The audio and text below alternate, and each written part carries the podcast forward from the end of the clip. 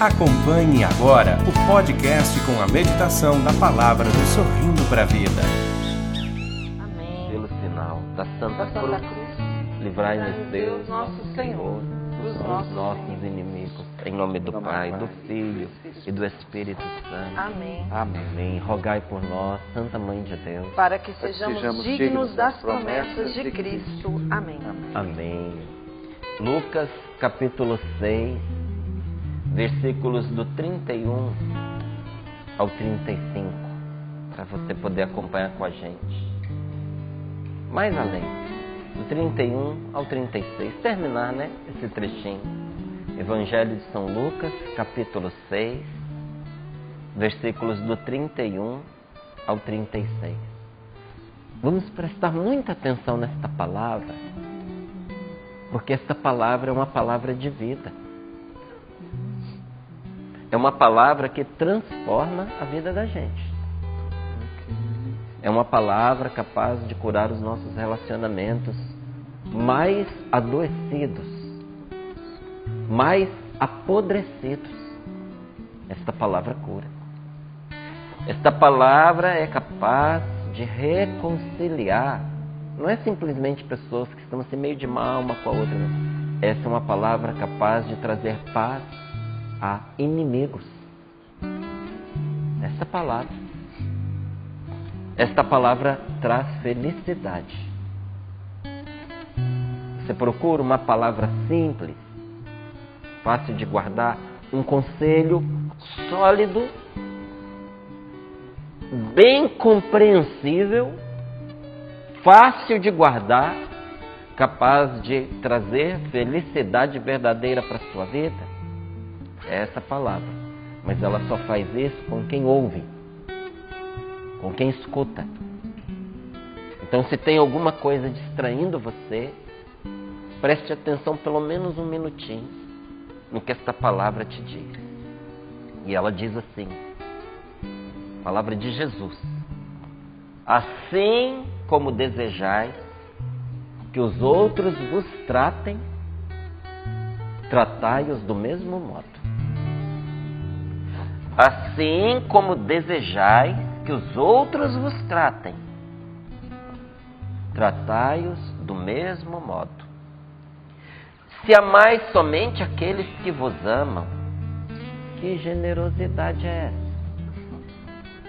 Até os pecadores amam aqueles que o amam, que os amam. E se fazeis o bem somente aos que vos fazem o bem, que generosidade é essa? Os pecadores também agem assim. E se prestais ajuda somente àqueles de quem esperais receber, que generosidade é essa? Até os pecadores prestam ajuda aos pecadores para receberem o equivalente. Amai os vossos inimigos. Fazei o bem e prestai ajuda, sem esperar coisa alguma em troca. Então, então, a vossa recompensa será grande. Sereis filho do Altíssimo, porque Deus é bondoso também para com os ingratos e para com os maus. Sede misericordiosos, como vosso Pai é misericordioso. Palavra da salvação. Glória a Glória vós. Senhor. Glória a vós, Senhor. Meu irmão querido, minha irmã amada, nós não estamos dispensados de amar ninguém. Não estamos dispensados de fazer o bem a ninguém. Você até que carregava no seu coração essa dúvida, como é que você vai tratar a partir de agora esta pessoa. Diante das decepções que você teve, diante da mágoa que você sofreu, diante das afrontas que essa pessoa te fez. Você não esperava essa atitude dela. Uma pessoa que era tão cara, tão preciosa para você, e agora você olha e pensa: poxa vida, me enganei. E o pior não é isso. O pior é o ranço que fica, que impede a gente de confiar e de amar outras pessoas, na é verdade. Que você pensa: se essa pessoa que eu queria tão bem, que eu tinha tão próxima, que eu considerava da família, que eu chamava de amigo, de amiga, que por vezes eu até disse, você sou uma mãe para mim, você sou um pai para mim. Se com ela foi assim, imagine com outras. E você se pergunta, como é que vai ser a partir de agora? Mas Jesus vem e diz para você, nesta palavra, uma coisa muito importante. Você não está dispensado de amar esta pessoa. Não está. Porque fora disso, você vai se desviar. Fora disso, você vai cometer injustiça. Fora disso, você vai prejudicar principalmente a você mesmo. Porque você vai adoecer seu coração. Porque quando nós vamos começando a nos permitir não amar as pessoas, doença é contagiosa, gente. A infecção não, não costuma pegar no corpo todo de uma vez. A infecção começa por um cantinho, por um lugarzinho. Às vezes por uma unha encravada. Por uma unha encravada você perde um pé. Por uma unha encravada você perde uma perna, se você não cuidar. Por uma unha encravada você pode morrer, porque entra a infecção e contamina o corpo inteiro. Não é? Tem gente que às vezes não presta atenção nisso. Vai uma dica aqui de saúde. A pessoa tem infecção urinária, está né? Tá fazendo xixi, está ardendo, está doendo e ela está esperando passar sozinho. Pode ser que passe sozinho. Pode ser que mate a pessoa. Porque daí vai para o corpo inteiro e dá aquela infecção generalizada. Septicemia. A septicemia. E mata. E tem gente que chega no hospital por causa de uma infecção urinária, numa situação tal que os médicos só podem dizer assim: chegou tarde demais, não tem mais nada para se fazer. Mas tudo começa de uma maneira simples, uma coisa assim, boba. Não é? Porque, vamos ser sinceros, uma infecçãozinha urinária é coisa boba. Quem que já não teve? Não é? Quem nunca teve? Outro dia eu acompanhava minha esposa no, no médico, não é? E ela teve assim um incômodozinho pela primeira vez. A imunidade caiu, ela teve ali uma, manifestação, uma manifestaçãozinha de infecção urinária. E o médico perguntando para ela, ela nunca tinha tido. Ele não acreditava. De tão comum que é. Ela já é uma pessoa adulta, nunca ter tido. E ali ele foi contando que é uma coisa rara. Então, olha, é uma coisa comum as pessoas terem mas pode levar à morte. E às vezes a gente não liga para essas coisas pequenas que vão acontecendo conosco. Agora, quando a infecção é, é, urinária, ou quando é uma unha encravada, ou quando é um cortezinho que a gente tem, e isso se agrava, pode matar o corpo. Mas quando o que infecciona é o coração, pode matar a alma. E entra assim. Quando a gente diz, essa pessoa, eu vou amar essa pessoa, não vou amar. Nós nunca vamos conseguir ser felizes na nossa vida e ter uma vida saudável. Eu vou dizer, nem emocionalmente. Porque não dá para separar a gente assim, isso é cabeça, isso é coração, isso é corpo. É o ser humano que fica doente. Você nunca vai ter uma, uma, uma vida saudável, de um ser humano saudável, se você não tomar a decisão de amar a todos. Porque vai ter sempre dentro da alma uma coisinha doente para poder colocar você enfermo, fraco, abatido. A grande imunidade da nossa mente, a grande imunidade da nosso coração, a grande imunidade da nossa alma, a grande imunidade espiritual que a gente recebe de Deus, de nosso Senhor Jesus Cristo, é quando a gente ama a todas as pessoas que estão à nossa volta, o nosso próximo. Porque amar quem a gente não conhece é muito aéreo, desencarnado, não é? Não, não se sustenta. Mas fez parte da sua vida, cruzou o seu caminho. O que, que a palavra de Deus orienta? Até no trato com a pessoa. Para a medida ser bem concreta, específica, para a gente não escapar da verdade, para a gente não, não virar a cara na hora do remédio. Não é? Não é assim com criança?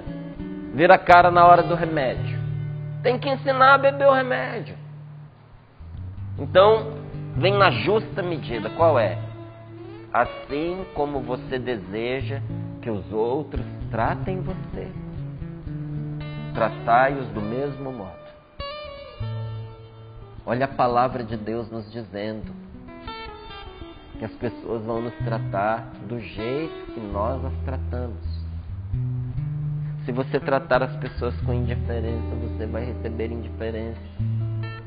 Se você tratar as pessoas com desrespeito, você será desrespeitado. Mas, Márcio, eu não ligo para se essa pessoa me desrespeita. Ah, já desrespeita mesmo. Eu não ligo se essa pessoa me tratar com indiferença. Eu quero mais é que ela se exploda mesmo. Só que, veja, o nosso coração vai ficando bom naquilo que a gente o treina. De indiferença em indiferença, nós vamos ficando viciados em tratar as pessoas com indiferença. Ah, é? Não gostei? Não, não pensa como eu? Não ligo mais, eu vou desligando essa pessoa. Quando você vê, você foi se desligando da vida. Porque a nossa conexão com a vida são as pessoas. Aí se desliga do irmão, aí se desliga do pai, porque o pai foi muito duro, porque o pai foi muito ríspido, porque o pai foi muito ausente, aí se desliga da mãe, porque a mãe foi agressiva, porque a mãe foi desrespeitosa, porque a mãe foi opressora. Aí se desliga da esposa, nem vai embora de casa, mas não tem mais ligação, não tem mais relação. Chega tarde, sai cedo, se dá para os outros fora de casa, mas não se dedica o mínimo dentro de casa. Porque no momento de mágoa, disse: Eu não vou mais ligar para essa mulher. Ela que viva a vida dela, ela que faça o que ela quiser. Se ela quiser se envolver com outras pessoas, eu não estou nem aí. Eu vou viver a minha vida, ela vive a dela. Aí a gente pelo menos mantém aqui as aparências, mantém a casa. Por causa dos filhos, eu não vou embora. E nós vamos nos desligando do amor e vamos nos desligando da vida e vamos vivendo uma vida de dar dó, de dar pena. Aí a gente se desliga dos amigos. Você já viu como é a construção de uma amizade, gente? É igual uma plantinha rara que brotou espontaneamente num lugar, mas ela é rara.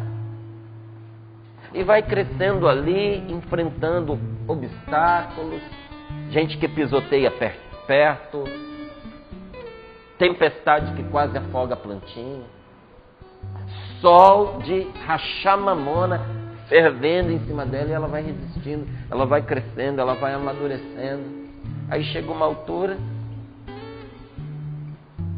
não pensa como eu, tomou uma posição diferente da minha, eu corto, eu desligo, mato aquilo que tanto tempo levou para crescer e que foi fonte de tanta alegria na minha vida. Preste atenção que nós vamos desligando nossas fontes de alegria. Quanto mais nós vamos nos desligando das pessoas, mais nós vamos nos sentindo soltos na vida, perdidos na vida, inseguros na vida Dificilmente uma pessoa que se sente muito amada e apoiada vai cair em depressão. Dificilmente.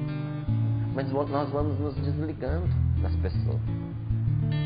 Nós vamos, às vezes, até sendo amados pelas pessoas, desacreditando do amor das pessoas. A pessoa me ama, mas eu não acredito. A pessoa não me ama, a pessoa me ama, mas eu só aceito o amor de quem é igual a mim. Deus te livre de uma tamanha desgraça de todo mundo que te cercar ser igual a você, porque você não vai aguentar essas pessoas e nem se aguentar. me perdoe lhe dizer assim, mas sinceramente. Deus me livre de viver numa comunidade de pessoas só iguais a mim. Não dá, gente. Deus nos deu pessoas diferentes para a gente descansar da gente mesmo, viu? Se o quebra-cabeça tivesse peças iguais, eles não se encaixavam. É, olha aí, o Inácio deu um exemplo muito bom. Se todas as peças do quebra-cabeça fossem iguais, não se encaixavam. Então, por que que nós vamos tratar mal as pessoas? Tratar com desprezo, tratar com indiferença. Você não concordar com alguém não te dá o direito de tratar a pessoa de qualquer jeito. Eu vivo essa experiência constantemente, não é? porque eu sou muito claro na minha maneira de pensar. Às vezes falo mais do que devia. Falo na frente de qualquer pessoa. Tento não ofender ninguém, mas exprimir as minhas ideias na frente de qualquer pessoa. Procuro tratar com respeito, tratar com caridade, não ficar ofendendo os outros. Mas às vezes só a maneira da gente pensar e a clareza, já a pessoa se sente agredida, se, se ofende. Então não é raro você chegar num lugar, a pessoa não cumprimentar você, virar a cara, ficar de costas. E aí, o que, que você faz? Trato bem, trato com respeito cumprimento mesmo assim. Não é? Porque eu não posso me dispensar de fazer o bem só porque a pessoa tomou a decisão de fazer o mal. Não é? Se quer jogar fora o relacionamento, o que, que a gente vai fazer? Mas nós não precisamos cometer os mesmos erros que a gente condena nas outras pessoas. Não é condenar a outra pessoa, é condenar o erro na outra pessoa. Você não precisa fazer a mesma coisa. E eu lhe digo, isso vai trazer uma liberdade para você muito grande. Mas até a hora em que você se decide, quer dizer que você não decidiu. Até a hora em que você eh, se decide agir assim, é pesado. O coração fica angustiado, fica dividido, fica sem paz. Mas na hora que você diz, quer saber? Eu vou ficar com a palavra de Deus parece que desata um nó dentro da sua alma. Você é desamarrado. Você se torna livre. E a bondade que estava represada do lado de fora invade a sua alma, invade seu coração e vai sarando você. Por isso a palavra de Deus nos diz: assim como desejais que os outros vos tratem, tratai-os do mesmo modo. Você quer ser maltratado? Maltrate. Você quer tomar pedrada? Joga a pedra. Você quer que as pessoas debochem de você? Deboche dos outros. Você quer que as pessoas te abandonem quando você manifestar a sua maneira de crer nas pessoas, na vida? Então, é, abandone e despreze quem manifesta a sua maneira de pensar e de crer na vida. Gente, sem amor e sem respeito, nós nunca vamos chegar a nenhum lugar que preste. Vamos chegar num lugar sozinho, um lugar solitário, entristecido, tenebroso, escuro. Sem amor e sem respeito, a gente caminha para o inferno sem perceber. Porque o inferno é um lugar de solidão, de desespero, de angústia, de tristeza. No inferno não se respeita ninguém. No inferno não existe amor. Porque eu haveria de fazer da minha vida um inferno de jeito nenhum. E a palavra de Deus nos põe essa verdade diante dos olhos. Se amais somente aqueles que vos amam, generosidade é essa? Porque até quem, quem escolheu não a Deus, mas escolheu ao vício, ao pecado, à maldade, à corrupção. Até as pessoas que fizeram essas escolhas amam aqueles que os amam. E se fazeis o bem somente aos que vos fazem o bem, que generosidade é essa? Porque os pecadores também agem assim. É assim que se formam as panelinhas. É assim que se forma é, os bandos, bando de bandido. É assim que se forma. Como? Fecha e um só faz o bem ao outro, o resto se prejudica. Não é? Como é que a gente vive diferente? Como é que a gente não fecha em panelinhas? Como é que a gente, inclusive, ajuda a transformar a vida das outras pessoas? E aumenta o número dos nossos amigos, daqueles que a gente olha e diz: é meu irmão. Meu irmão em Deus, meu irmão na fé, que o Senhor, nosso Deus, dê a salvação a essa pessoa, que ela não se perca. Como é que você faz? Amando a pessoa, mesmo quando ela não merece. Olha, um dia, porque me amaram sem eu ter feito nada para merecer, é que eu vivi uma experiência com Deus. Fui acolhido com carinho. Quantas vezes eu fui buscado na minha casa por pessoas que não tinham nenhuma obrigação comigo. Buscado para quê? Para comer uma pizza, para passear, para voltar para o grupo de oração que eu tinha deixado de participar. Um amor que eu não fiz por merecer. Mas aquele amor foi me convencendo, foi me transformando. E se eu sou hoje quem eu sou, eu também devo a essas pessoas que fizeram parte da minha vida. Então, se fazeis o bem somente aqueles que vos fazem o bem, que generosidade é essa? Gente ruim também age assim. E se prestais ajuda somente àqueles de quem esperais receber, que generosidade é essa? Até os pecadores prestam ajuda aos pecadores para receberem o equivalente, para receberem até sem juros e sem correção. Emprestam o mesmo tanto para receber depois o mesmo tanto. Não é? Amai os vossos inimigos e prestai ajuda sem esperar alguma coisa em troca porque a sua recompensa não vem das pessoas. A sua recompensa pode até chegar pelas mãos das, das pessoas, mas a sua recompensa vem de Deus. A vossa recompensa será grande e sereis filho do Altíssimo, porque Ele é bondoso também para com os ingratos e maus. Tudo o que é seu, a sua recompensa. Tudo o que é seu chegará até você não por acaso, não por coincidência, não por conspiração do, do universo, não pela lei do retorno, mas pelos planos de Deus. Márcio, você acredita na lei do retorno? Não como algo que guia a minha vida e o meu destino, mas como algo que está aí, é óbvio. Não é? Eu não vou transformar isso em Deus como muita gente faz. Meu amigo, se você joga uma pedra para cima, pode ficar tranquilo que ela vai retornar. tá certo? Na testa. Não é? Isso se aprende em física. Não é? A toda ação você tem uma, uma reação contrária, com a mesma força. Então aquilo que a gente faz volta para a gente por uma lei natural. Mas não pense você que a nossa vida está meramente sujeita, abandonada a uma lei natural, porque acima desta lei natural existe uma lei sobrenatural.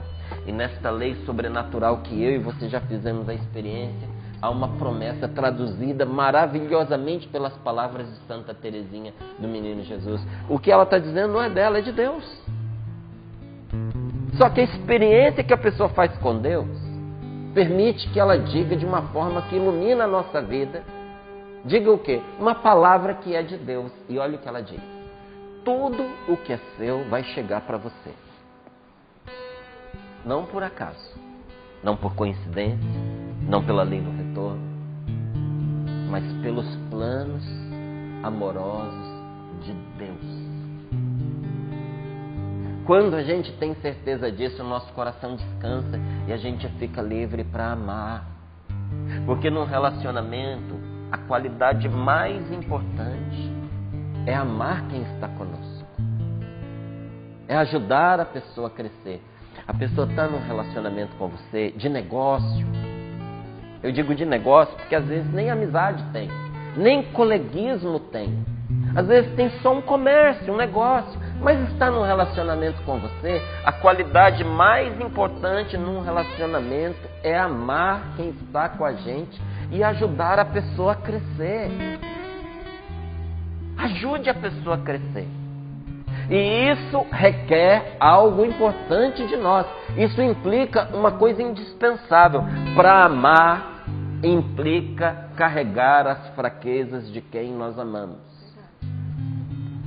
Para você amar, você vai ter que lidar com a fraqueza do outro.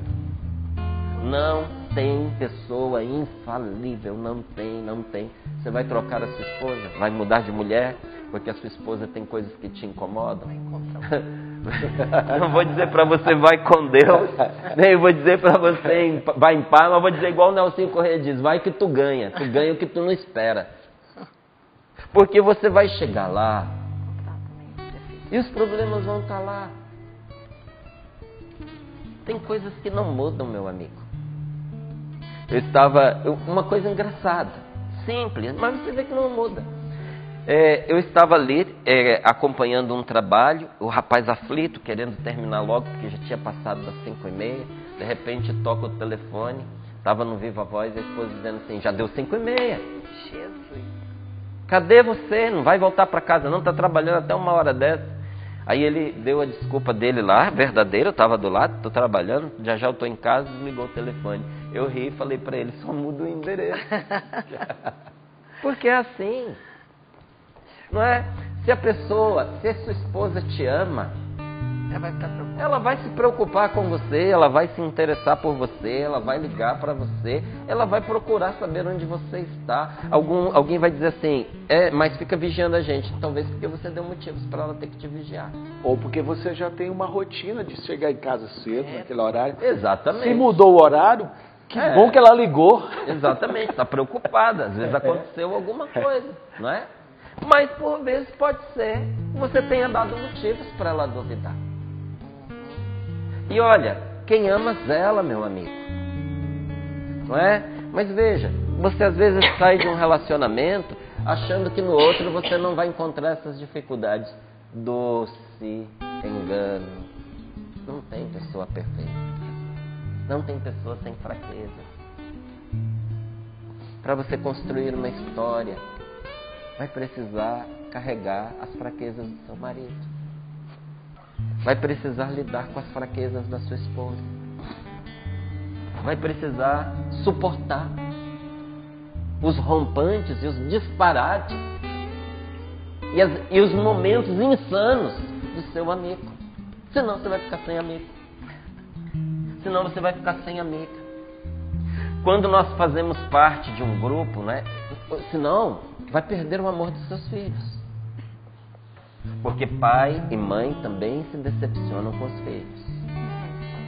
E pai e mãe correm o risco de colocar filho para fora de casa da forma mais grosseira e triste por causa da decepção.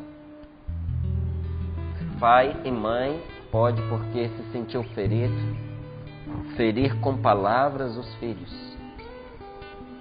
E olha, a ferida que você causa num filho por causa de uma rejeição, de uma expulsão de casa, de um abandono, de um desamor, de um momento de ódio e de vingança, porque pai e mãe podem também se vingar dos filhos.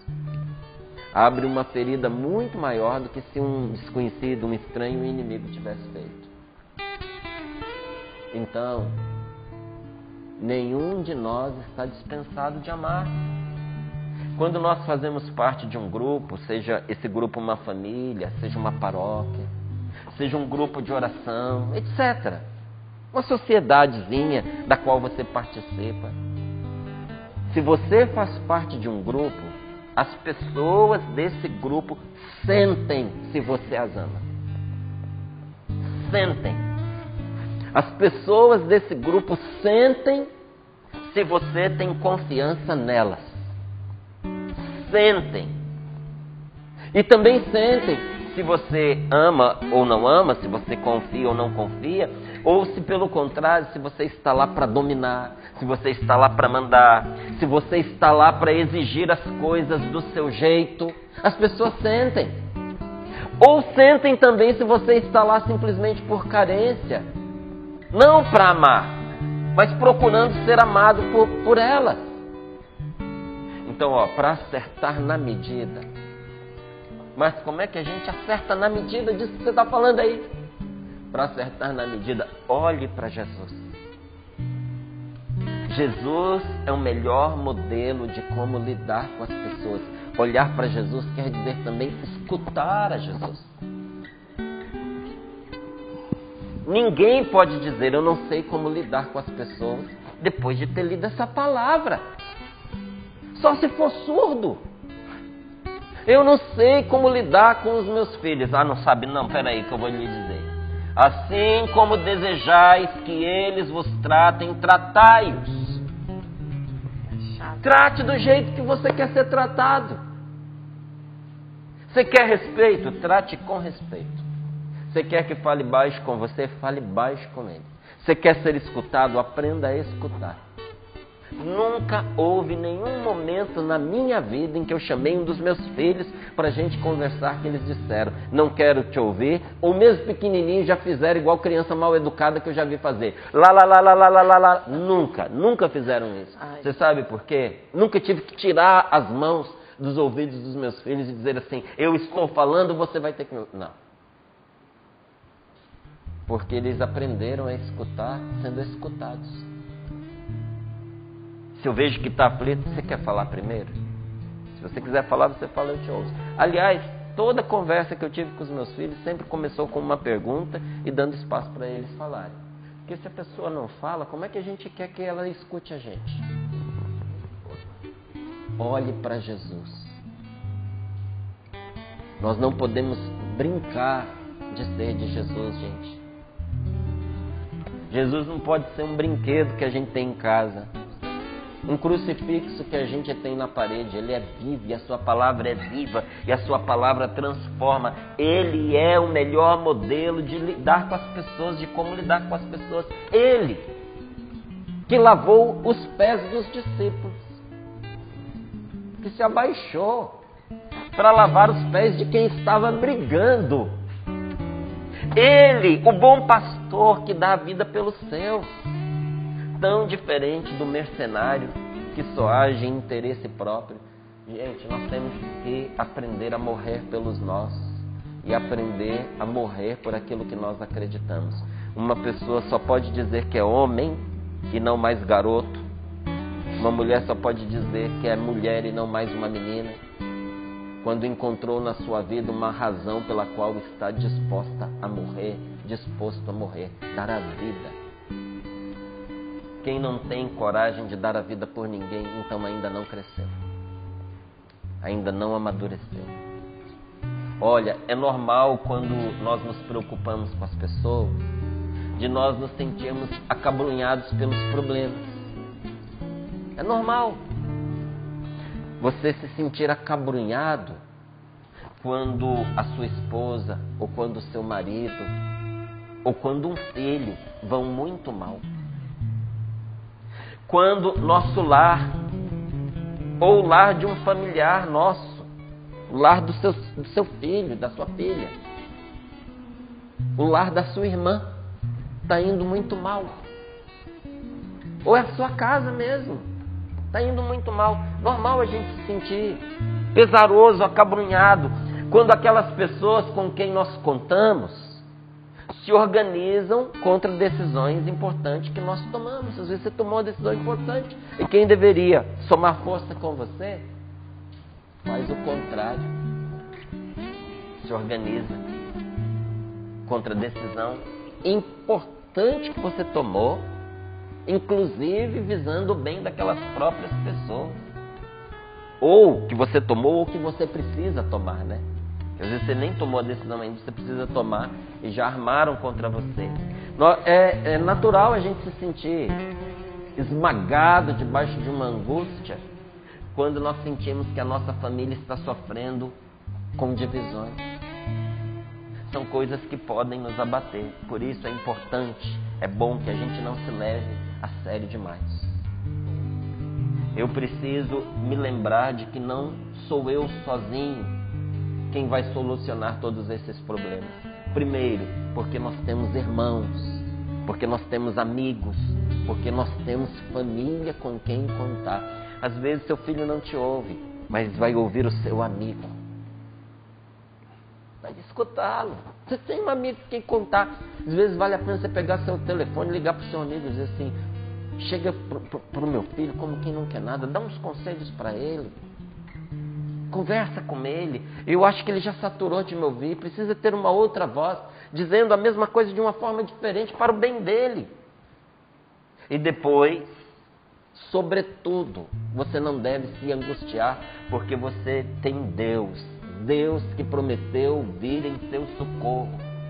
Deus nos pôs em família para servi-lo e também para a gente servir aqueles que Ele nos confiou. E qual é a parte que cabe para nós?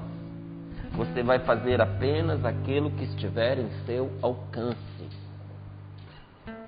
Não tem como você mudar a cabeça de um filho, de uma filha que fez a escolha, uma opção sexual diferente da que você imaginava que seria dele. Márcio, isso não está certo. Meu amigo, se está certo, se não está. Entenda uma coisa: cada um será responsável pelas escolhas e decisões que tomam. Você vai se matar aos poucos, de tristeza, se você não entender que a você cabe fazer o que está ao seu alcance. Mas você tem um Deus que é capaz de fazer o resto. Deus fará o resto.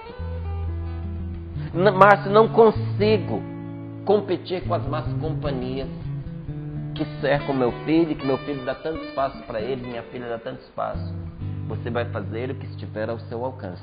Deus fará o resto. Por isso, não se preocupe demais. É claro que você deve prestar atenção ao que acontece dentro da sua casa. É claro que você deve acompanhar com profundidade os acontecimentos. E depois de acompanhar, de ver o que está acontecendo, conversar, aconselhar os envolvidos e dar os passos necessários para ajudar que os problemas se resolvam, mesmo que você não tenha clareza da saída, mesmo que você não saiba com certeza se esse bem que você está fazendo é o melhor bem que você poderia fazer, mesmo que você não tenha certeza. Mas veja, nunca, nunca, nunca agir com raiva, movido pela mágoa, movido pelo medo. Você deve sim discernir na luz do Espírito Santo o que é preciso fazer. Por isso, reze, peça a Deus, se abra para Deus, reze e depois de ser inspirado por Deus, prontamente agir, colocar logo em prática. Porque diante de tantos problemas, e alguns problemas bem difíceis, nós precisamos manter sempre um coração de criança. Um coração seguro de que Jesus virá sempre em socorro da nossa fraqueza. E a fraqueza aqui não é só cair em pecado, fraqueza aqui é não dar conta das mudanças que a gente acha que são importantes. Sou fraco demais para ajudar a minha casa me vejo sem forças de ajudar o meu cônjuge. Eu já não consigo mais é, carregar o pai, meu pai e minha mãe. Não consigo, me vejo fraco diante dos problemas, sobretudo daqueles tão difíceis. Manter um coração de criança. Coração de criança é o quê? Coração seguro de que Jesus virá sempre em socorro da sua fraqueza. Feche os seus olhos um pouquinho. Se você puder, né? Se você estiver dirigindo, por favor, não. Tá bom? Mas se você estiver num lugar onde você pode fechar um pouquinho os seus olhos e rezar, feche os seus olhos. Volte-se para Deus. E lance todas as suas preocupações no coração de Deus. Você deve lançar todas as suas preocupações no coração de Deus. E aí sim, depois, fazer tudo, tudo que você pode, não o que você não pode. É difícil, minha gente, ser feliz numa casa onde as pessoas, sobretudo os pais, estiverem sempre preocupados, sempre sérios, sérios demais, sempre ensimesmados, fechados nos problemas, fechados em si mesmos, ou como eu lhe disse, acabrunhados pelas preocupações. Como é difícil ser feliz numa casa onde as pessoas vivem de cara feia, fechadas, pesadas. Nós precisamos carregar as nossas responsabilidades alegremente, carregar as, as situações que nos tocam com alegria. O segredo é manter-se jovem, aberto, capaz de se maravilhar. Vamos pedir essa graça ao Espírito Santo. Divino Espírito Divino Santo, eu estou lhe pedindo a graça de me abrir. Abrir-se ao Espírito Santo que nos renova. Esse é o segredo. Senhor, abre o meu coração. Vamos orar. Você acompanhou mais um podcast com a meditação da palavra do Sorrindo para a Vida.